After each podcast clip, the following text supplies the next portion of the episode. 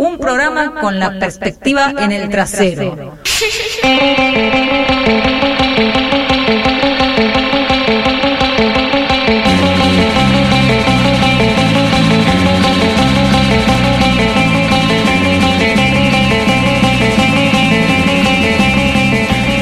Y acá estamos, pasando todes de a una en fondo, de a una en fondo, o también pasamos en manada, porque así nos gusta pasar todas las veces.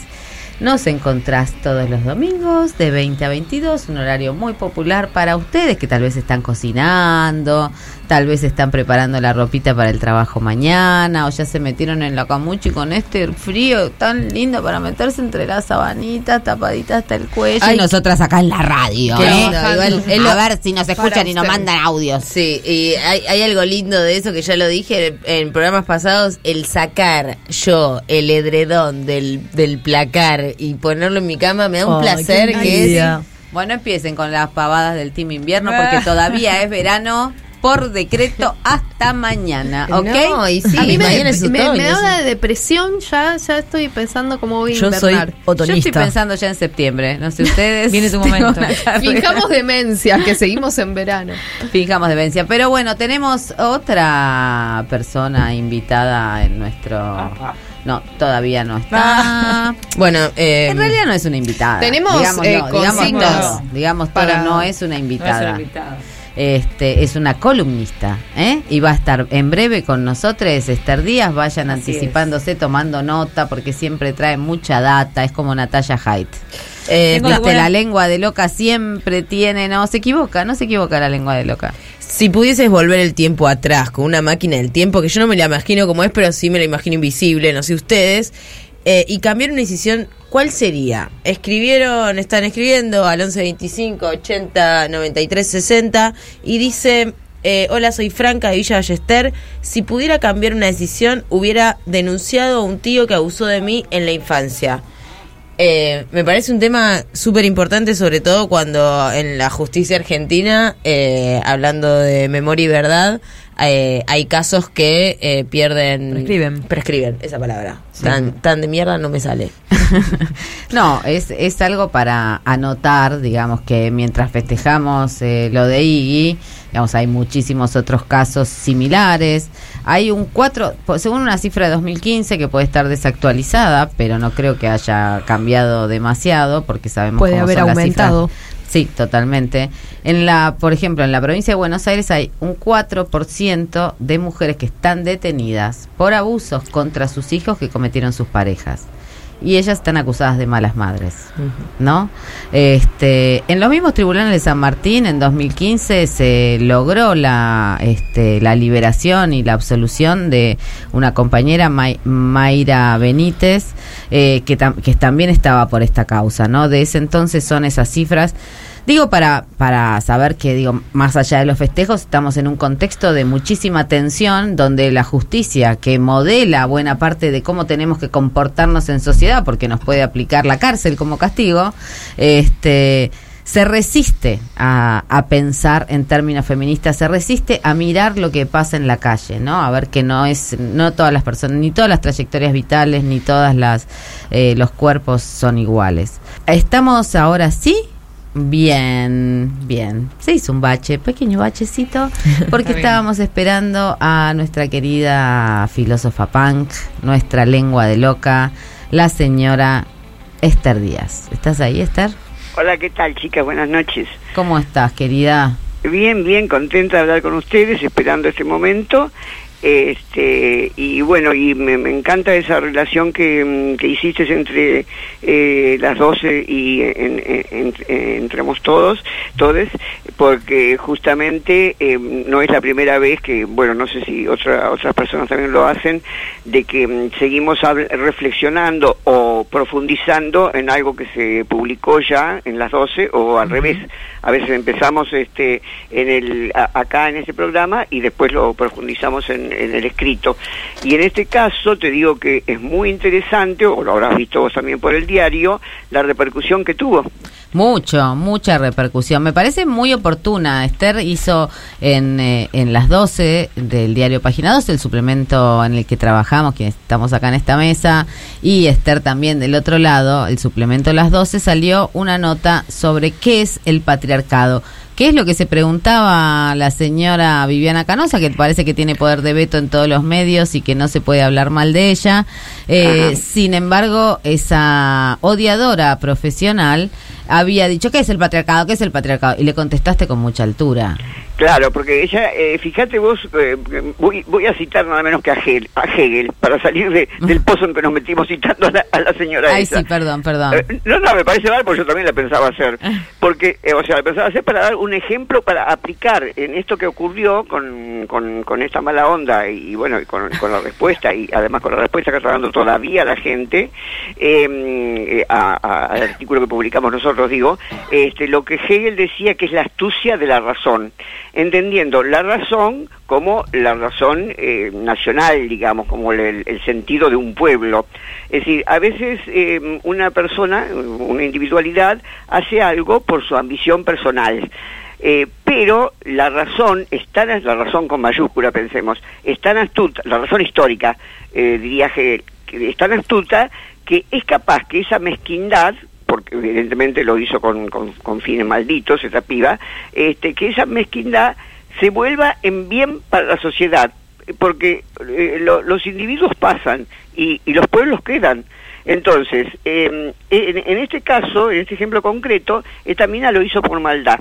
Y en principio, eh, nos parece una pregunta mm, eh, casi obvia, ¿no es cierto? A no ser que, que, bueno, que sea con mala onda, como hizo ella, que bueno, porque no las cogieron, en la- este, eh, que no las cogieron en la, en la, en la universidad, quiere decir, eh, Sí, quiere decir este patriarcado, bueno, esa- esas pavadas que dijo, este, eh, pero saliendo de esa maldad, eh, yendo con a gente con buenas intenciones, que no es militante como el caso nuestro, este, no es tan fácil definirlo, porque todas, todos, todes sabemos lo que es el patriarcado, pero si alguien le pregunta, definime el patriarcado, ah, ya no es tan fácil. se abren, se abren, se abren esos baches a los que tanto miedo le tenemos.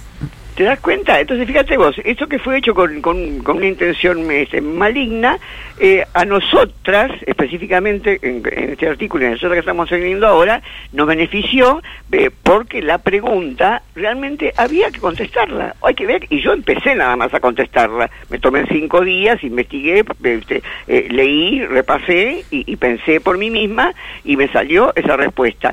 Pero es interesantísimo la, la cantidad de, de- de- de intervenciones. En, en- en las 12 hubo creo que 57, 60 intervenciones. Wow, un montón. Este, lo, lo cual para el, su- para un suplemento, digamos, me parece que es bastante. Este, y em, yo tengo muchísimas respuestas. Obviamente tuve que bloquear un, un- un par de, de, de- de, este, De machirulos.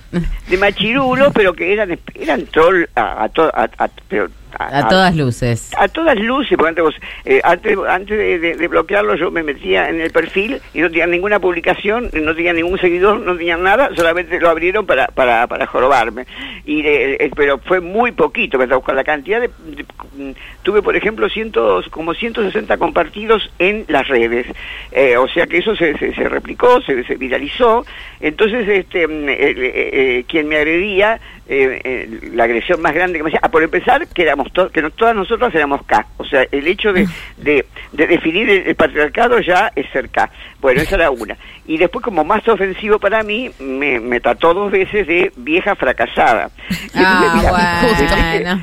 decí que- Decí que no me voy a poner a, a hablar con, con un troll, pero yo, no- yo no hubiera dicho, vieja sí, pero fracasada, ja, ja, ja, ja. O sea, cuando te estás abriendo una cuenta para, para venir a, a tirar este eh, eh, mala onda y, y, y me dice me dice fracasada, bueno, Tiemblan, tiemblan, tiemblan los patriarcas. Claro, claro, así que, pero vos sabes que lo que yo noté, incluso ahora voy a seguir investigando sobre el tema, porque justamente en este momento estoy en un vacío de libro, porque bueno, terminé de hacer otros, este, y, y tengo que comenzar con alguno, y digo, por ahí, la- el Bueno. tema del próximo libro puede ser el patriarcado, che.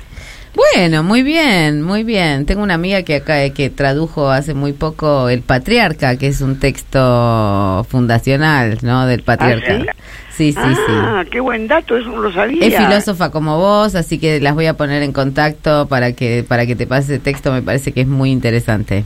Ah, Macanudo, fantástico. Porque bueno, este, ya te digo, o sea, a mí honestamente me dio que pensar. Porque bueno, por empezar tuve que, que darme cuenta que no era como contestar cuánto es dos más dos. O sea, que realmente la- lo sabemos, pero lo sabemos desde el cuerpo. Digo, quienes, quienes no militan, ¿no es cierto? Desde el cuerpo. Pero el asunto es llevarlo al concepto. Y justamente a raíz de esto me estuve preguntando una vieja pregunta que me hago desde, desde que desde hace años eh, que es este, qué es una vida filosófica y entonces este, la, la respuesta que se me fue ocurriendo que no es improvisada, ¿no? La fui pensando a través del tiempo, es que es dejarse atravesar por el pensamiento. O sea, que todo lo que ocurre en la vida lo podamos pasar por el concepto.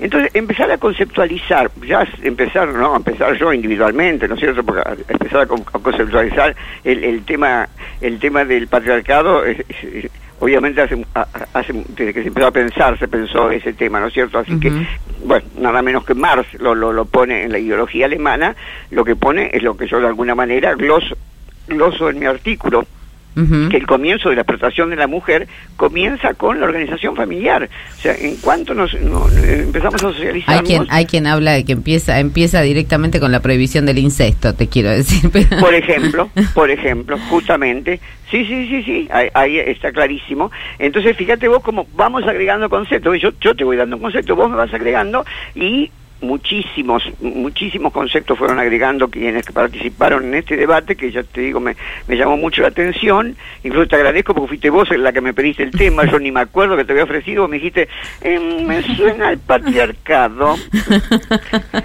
Así, me suena Temita. el patriarcado, como si lucharas poco contra el patriarcado. ¿Vos? Bueno, pero necesitábamos una definición tuya, por lo menos una un- una primera definición que se supongo que se puede que se puede seguir porque no es una definición cerrada. viva, está viva, tampoco. El patriarcado se reacomoda como el capitalismo, ¿no? Es una Tal la- cual, siempre se, se ponen nuevas metas, pero para que él, para que él superarse él a sí mismo, ¿no es cierto? El patriarcado como sistema. Ah, no, además estuvo brillante lo que pusiste en el copete, que pusiste ese sistema estúpida.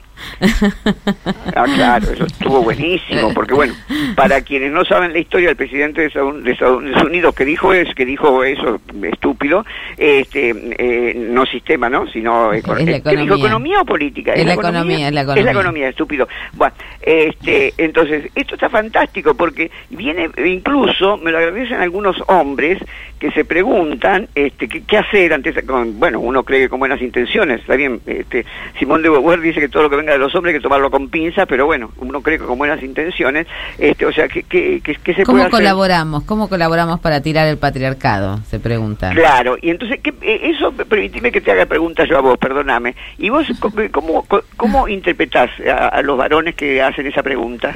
Eh, los interpreto como falso, este, la, viste, viste esa gente que mm, como falsos culpables, o sea que se autodeclaran falsos culpables. Ajá. Yo no los interpreto bien, perdón, perdón, los veo como diciendo, ay, ¿y entonces yo qué puedo hacer? Si yo supiera qué hacer lo haría, pero como no sé, no me doy cuenta. Es lo mismo de siempre, ¿no? Siempre son los hijos de los hijos de alguien. bueno, ¿ves? A- Ahí, eh, eso es una punta para seguir pensando también entonces. Es una punta. Porque Sí. o- o- evidente- evidentemente toda la lucha que tenemos es porque existe el patriarcado. Y, y, y lo que... Ah, una cosa que, que viste que yo al final cito a, a- a Butler, porque Butler tiene un concepto que me interesó muchísimo, que es que, ojo, con meter también en la misma bolsa todo, todo, el pa- el patriarcado. Dentro del patriarcado también hay que discriminar, porque hay que tener en cuenta eh, diferencias este, sociales, culturales, económicas, para saber también por qué se hacen algunas cosas. No es lo mismo el patriarcado de una de, de un, de una metrópolis como Buenos Aires que el patriarcado de la Puna, por ejemplo. Y esto te lo digo con un ejemplo. Cuando, vino la democracia, yo estaba en un grupo de investigación que algunas este, psicólogas y sociólogas consiguieron eh, becas para ah, eh, con, con ideas así este, de perspectiva de género para trabajar en eh, comunidades que prácticamente nunca habían sido em, atravesadas por, eh, por la cultura occidental, ¿no? En, en la puna, en la puna atacama, bueno, en, en esa zona. Y hubo una de ellas que tuvo que renunciar a la beca porque no podía soportar que las mujeres de esos, de esos pueblos perdidos ahí en la montaña, eh, cuando su hija cumple 12 años, bueno, cumplía, porque eso pasó en los 80, no sé cómo es ahora la situación, eh, ella misma se la entregaba a su marido, fuera el padre o fuera otro hombre. Pero resulta que lo hacía, porque la mina tenía 10 hijos más, y los tipos, la costumbre en esa, en esa cultura es que eh, quieren mu- mujeres siempre jóvenes, nenitas, chicas, ne- nenas. Entonces, si no le, si la mujer no le otorga, no le, no, no le cede a alguna de sus hijas, el tipo se va a buscar a otras, en otra casa, y pierden la fuente de, de- para mantener el hogar.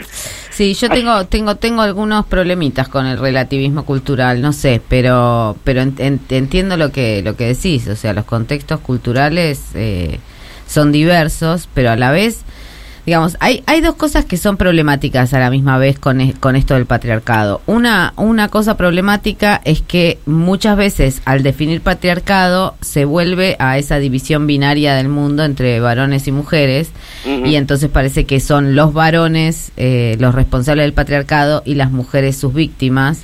Así es. Esa, esa me parece una, una aproximación que nos genera problemas. Eh, primero porque estamos en un momento donde el sistema sexogénero mm, está implo- eh, eh, no implotando, sino diversificando, abriéndose como un abanico y que Así ya es. es muy difícil hablar en esos términos.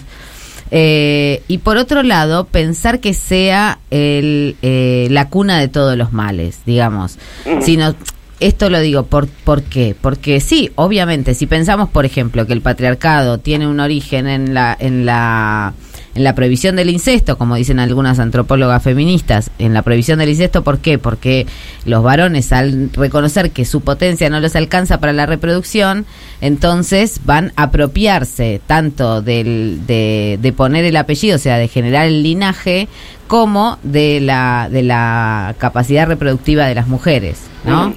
Eh, entonces, si lo pensamos en esos términos, el patriarcado sería anterior a cualquier otra cosa, ¿no? Así es.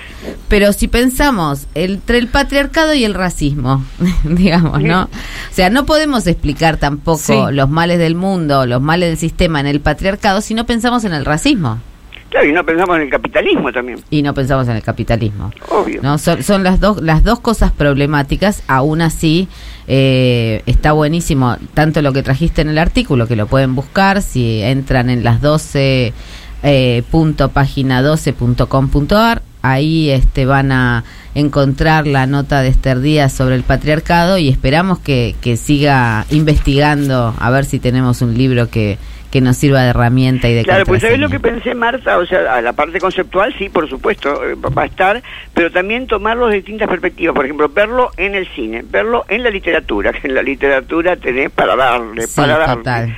En las artes plásticas, o sea, verlo desde los distin- distintos aspectos de la, de la cultura, cómo se va dando, o sea, porque bueno, sería bárbaro, mejor, como empezaste vos a hablar, ¿no es cierto?, con lo que dicen las antropólogas, pero eso, eso implicaría una investigación de, de una envergadura que, que no sería ya periodística, que tendría ya otro nivel. Este, pero digamos a nuestro nivel, eh, o sea, verlos de distintas perspectivas para, bueno, para lo que vos ya dijiste, para ampliar más la mirada sobre este problema que no que no es la causa de todos los males, por supuesto, pero que está en la base de todos los males. Sí, en la base y en la pirámide también, ¿no? Ahí mandando. Uh, no hablemos del poder.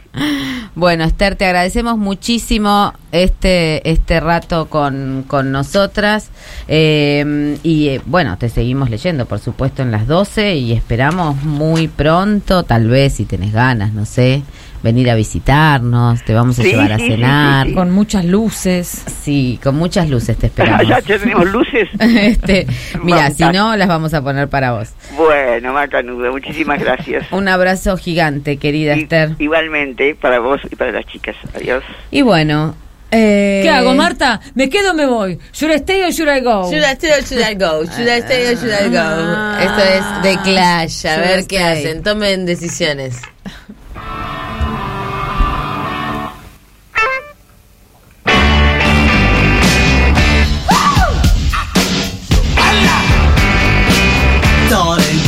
To let me know.